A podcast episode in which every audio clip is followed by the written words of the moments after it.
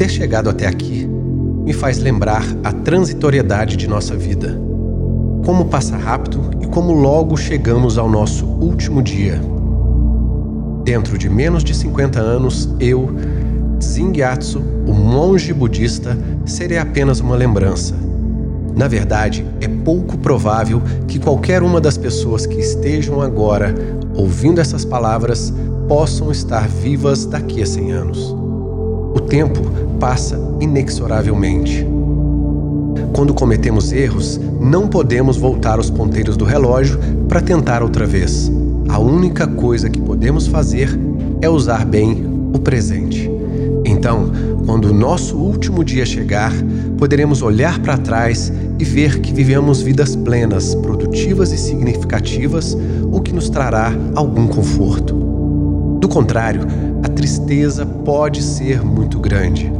A escolha entre as duas alternativas cabe somente a nós. A melhor maneira de ter certeza de que um dia nos aproximaremos da morte sem remorsos é agindo de maneira responsável e manifestando compaixão pelos outros no presente. Na verdade, isso é de nosso próprio interesse e não apenas porque vamos nos beneficiar no futuro. A compaixão é uma das coisas que mais dão sentido às nossas vidas. É a fonte de toda felicidade e alegria duradouras é o alicerce de um bom coração, o coração daquele que age motivado pela vontade de ajudar os outros. Por meio da bondade, da afeição, da honestidade, por meio da verdade e da justiça para com todos os outros, é que asseguramos nossos próprios benefícios. Esta não é uma questão para ser debatida com teorizações complicadas. É uma questão simples, de bom senso. Não há como negar que a consideração pelos outros é algo valioso. Não há como negar que a nossa felicidade está entrelaçada à felicidade dos outros. Não há como negar que se a sociedade sofre, nós também sofreremos. Nem há como negar que quanto mais animosidade há em nossos corações, mais infelizes nos tornamos.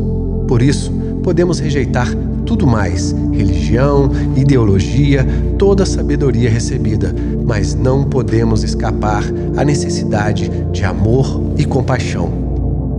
Esta, então, é a minha religião verdadeira, minha fé simples. Neste sentido, não é preciso existir templo ou igreja, mesquita ou sinagoga, não há necessidade de filosofia, doutrina ou dogma complicados. Nosso próprio coração e nossa própria mente são o templo. A doutrina é a compaixão. Amor pelos outros e respeito por seus direitos e sua dignidade, sejam eles quem forem ou o que forem, é só o que afinal precisamos ter. Se praticarmos isso em nossas vidas diárias, não importa se somos instruídos ou ignorantes, se acreditamos em Buda ou em Deus, se seguimos outra religião ou não seguimos nenhuma. Desde que tenhamos compaixão pelos outros e sejamos capazes de nos conter, motivados pela noção de responsabilidade, não há dúvida de que seremos felizes. Por que então, se é tão simples ser feliz, achamos que é tão difícil? Lamentavelmente, apesar de quase todos nós nos considerarmos compassivos, costumamos ignorar essas verdades baseadas no puro bom senso. Deixamos de enfrentar nossos pensamentos e emoções negativos.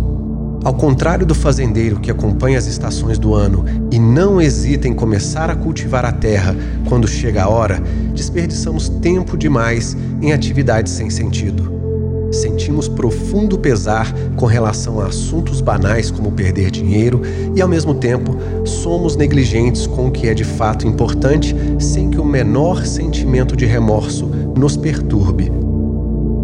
Em vez de nos alegrarmos com as oportunidades que temos de contribuir para o bem-estar alheio, só pensamos em prazeres fáceis. Recusamos-nos a pensar nos outros, alegando que estamos muito ocupados. Corremos para lá e para cá, fazendo cálculos e dando telefonemas e achando que é melhor assim. Fazemos uma coisa já preocupados com ter que fazer outra diferente caso algo não saia como esperamos. E em tudo isso, utilizamos apenas os níveis mais superficiais, elementares e menos refinados do espírito humano. Além do mais, por estarmos desatentos às necessidades dos outros, acabamos inevitavelmente lhes causando mal. Achamos que somos muito inteligentes, mas como é que usamos nossos talentos? Com demasiada frequência, nós os usamos para enganar nosso próximo, aproveitarmos dele e subir às suas custas. E quando as coisas não dão certo, cheios de hipocrisia, nós o culpamos por nossos problemas. No entanto, a aquisição de objetos materiais não proporciona satisfação duradoura. Não importa quantos amigos conquistemos, não serão eles que de fato vão fazer a nossa felicidade.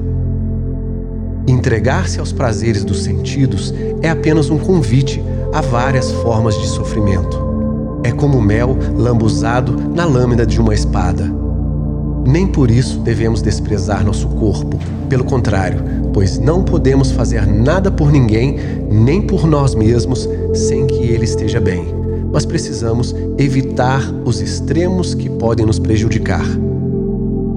Quando nos concentramos no que é mundano, o essencial permanece escondido de nós. É claro que, se pudéssemos ser verdadeiramente felizes dessa maneira, este tipo de vida seria inteiramente razoável, mas não podemos.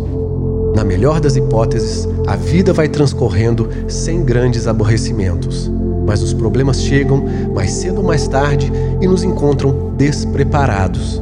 Não sabemos como lidar com eles e nos desesperamos e nos lamentamos. Portanto, uno-me as duas mãos e apelo a você, para que torne o resto de sua vida tão significativo quanto possível. Faça isso através da prática espiritual, se puder.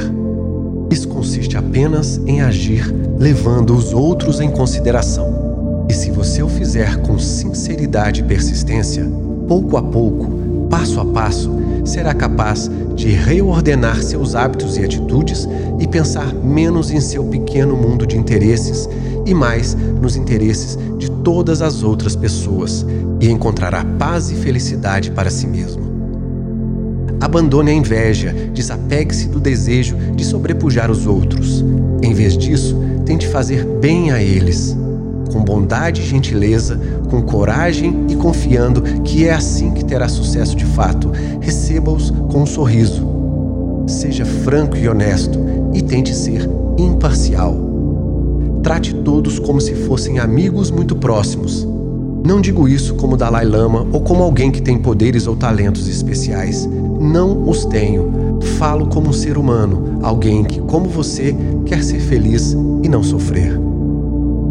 Se você por algum motivo não puder ajudar as outras pessoas, procure ao menos não lhes fazer nenhum mal. Pense no mundo como é visto do espaço, tão pequeno e tão insignificante e ainda assim tão belo.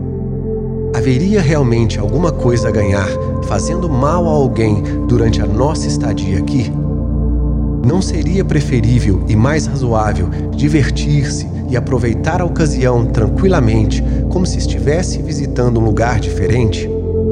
Portanto, se em seu passeio pelo mundo você dispuser de um momento, tente ajudar, mesmo que de forma modesta, aqueles que são oprimidos ou que por alguma razão não podem ou não querem ajudar a si mesmos.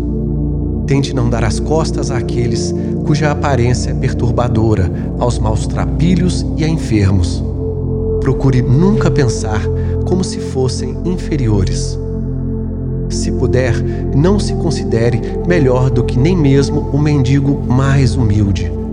Vocês dois terão a mesma aparência depois da morte. E para encerrar, gostaria de compartilhar com você uma breve oração que serve de grande inspiração para o meu propósito de fazer o bem aos outros. Que eu me torne em todos os momentos, agora e sempre, um protetor para os desprotegidos, um guia para os que perderam o rumo, um navio para os que têm oceanos a cruzar, uma ponte para os que têm rios a atravessar, um santuário para os que estão em perigo, uma lâmpada para os que não têm luz, um refúgio para os que não têm abrigo e um servidor, para todos os necessitados.